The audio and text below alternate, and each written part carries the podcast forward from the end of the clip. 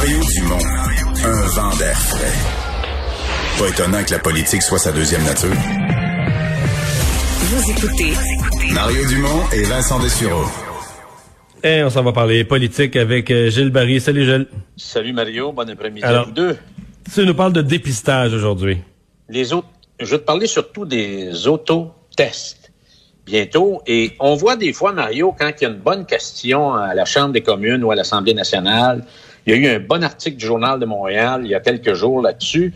Moi, je veux te parler des autotests qui s'en viennent et ça pourrait changer la dynamique euh, de notre vie en société durant la pandémie. Alors, on sait que le PCR, c'est celui que tout le monde utilise actuellement quand on se fait tester, coûte quand même assez cher. On parle de 150 dollars par test.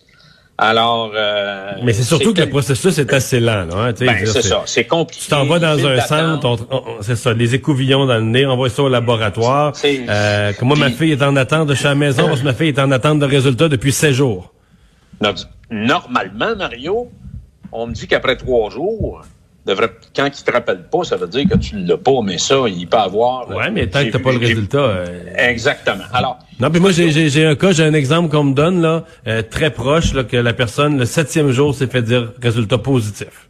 bon, alors. Je sais que la règle générale, c'est que plus c'est long, plus c'est non, là, plus c'est pas, c'est un texte négatif, mais j'ai un exemple contraire autour de moi. Tu sais, c'est, t'as raison, là, Mario, c'est compliqué, c'est des files d'attente, c'est des pertes de productivité, ça pompe l'énergie, ça tire l'énergie du monde.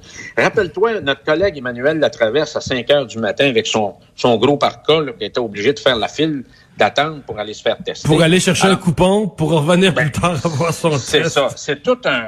C'est c'est pas évident. Et tout ça, il faut dire que tout ça actuellement a été pris en charge par le ministère de la Santé et la Santé publique. Donc, l'efficacité est pas au rendez-vous, puis la rapidité d'exécution pour savoir si c'est positif ou négatif est pas au rendez-vous non plus. Alors, ce qu'il faut comprendre, Mario, c'est plus qu'on avance dans la pandémie, plus les, les, les centres de recherche, les gens qui sont qui mettent le temps là-dessus et l'argent là-dessus commencent à mieux comprendre et saisir les effets de la COVID parce que euh, et il y a beaucoup de compagnies pharmaceutiques qui sont mobilisées pour à travers le monde pour trouver ce qu'on appelle les autotests. Et il y a, comme cette semaine, il y a eu une question du chef conservateur là-dessus.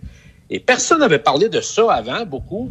Et là, même le gouvernement fédéral, je pense hier, en tout cas, matin, on, on en parlait, c'est que là, euh, le Santé Canada va accepter le test de Abbott, qui est connu aux États-Unis. C'est un résultat de test que tu peux avoir en 15 minutes avec un test de salive. Il doit, pas, il doit être fait par une infirmière, puis il doit passer par le laboratoire.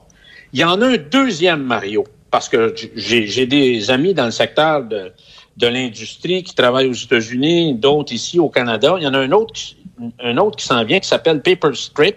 C'est promu par des gens de l'université Harvard. Ça, c'est un test. Tu craches sur un papier et en 15 minutes, le résultat. Tu n'as pas besoin de passer par l'infirmière. Ça, c'est Et- sûr qu'on compare au test de grossesse là, comme façon d'opérer. là. Exactement. Rapide, euh, résultat devant je- toi. Et il y en a beaucoup, beaucoup d'autres actuellement qui sont en marche par des petites compagnies de biotech, à ce qu'on me dit.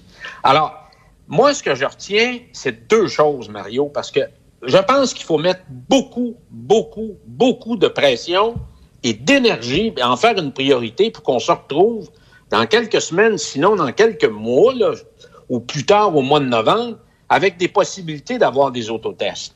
Parce que le grand défi, c'est de sortir pour moi euh, les tests du réseau de la santé. Il faut désengorger la santé. Alors, il faut sortir des files d'attente. Tu sais, je veux dire, dans quelques semaines, là, il va y avoir de la neige, puis dans quelques mois, d'ici Noël, il va y avoir des bancs de neige. On va aller se faire tester en skidoo? Alors, faut briser le cercle vicieux euh, de l'antiproductivité, de l'efficacité.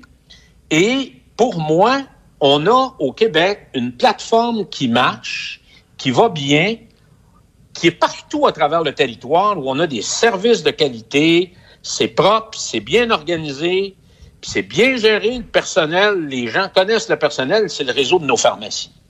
Alors, moi, je pense que ce serait une façon de désengorger le système actuellement qui, qui, qui va s'engorger. Plutôt que de créer des, des, plutôt que de créer des structures gouvernementales temporaires dans les arénas puis tout partout compliqué, envoie ça aux pharmacies. Nos pharmacies, là, t'en as au Témiscamingue, comme t'en as à Rivière-du-Loup, comme t'en ouais, as... en a trois coins de rue, là. Puis c'est bon, ça fonctionne, et probablement, et donne ça au secteur privé, ils vont faire fonctionner ça. S'il faut une infirmière, ils vont en engager une.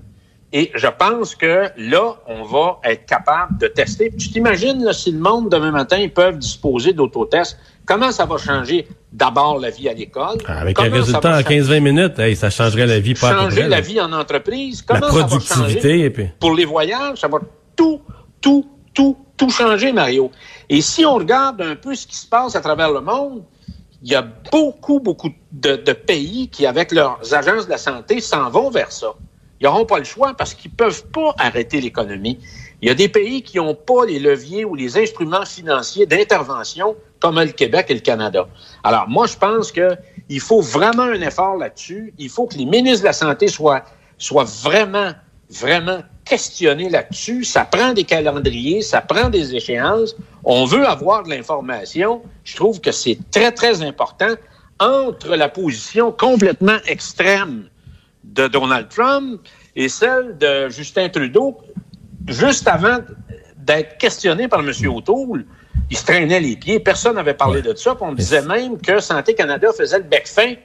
Hein? Et il levait le nez. Ouais. Mais Santé Canada sont jamais vite vite, mais c'est certain, ouais. c'est un excellent point de vue. Si on nous arrive avec ça, on va améliorer Et nos Mario, vies. Hey, Gilles, merci beaucoup. Oui. Je, juste pour finir, je m'en garde tout de suite, Mario, il va y avoir une, une guerre de tabourets entre la santé, la santé publique puis les pharmacies. C'est clair que l'État va vouloir ouais. garder ça, les fonctionnaires, on ne peut pas donner ça, on va faire réglementer, légiférer, tout ça. C'est là, Alors, c'est là quand tu as besoin d'un premier ministre qui tranche pour la population et non pas pour euh, la guerre de, pour, non pas pour les, les, les propriétaires de tabourets, la machine. OK, Mario. Bonne fin d'émission. Hey, salut, merci. On s'arrête pour la pause.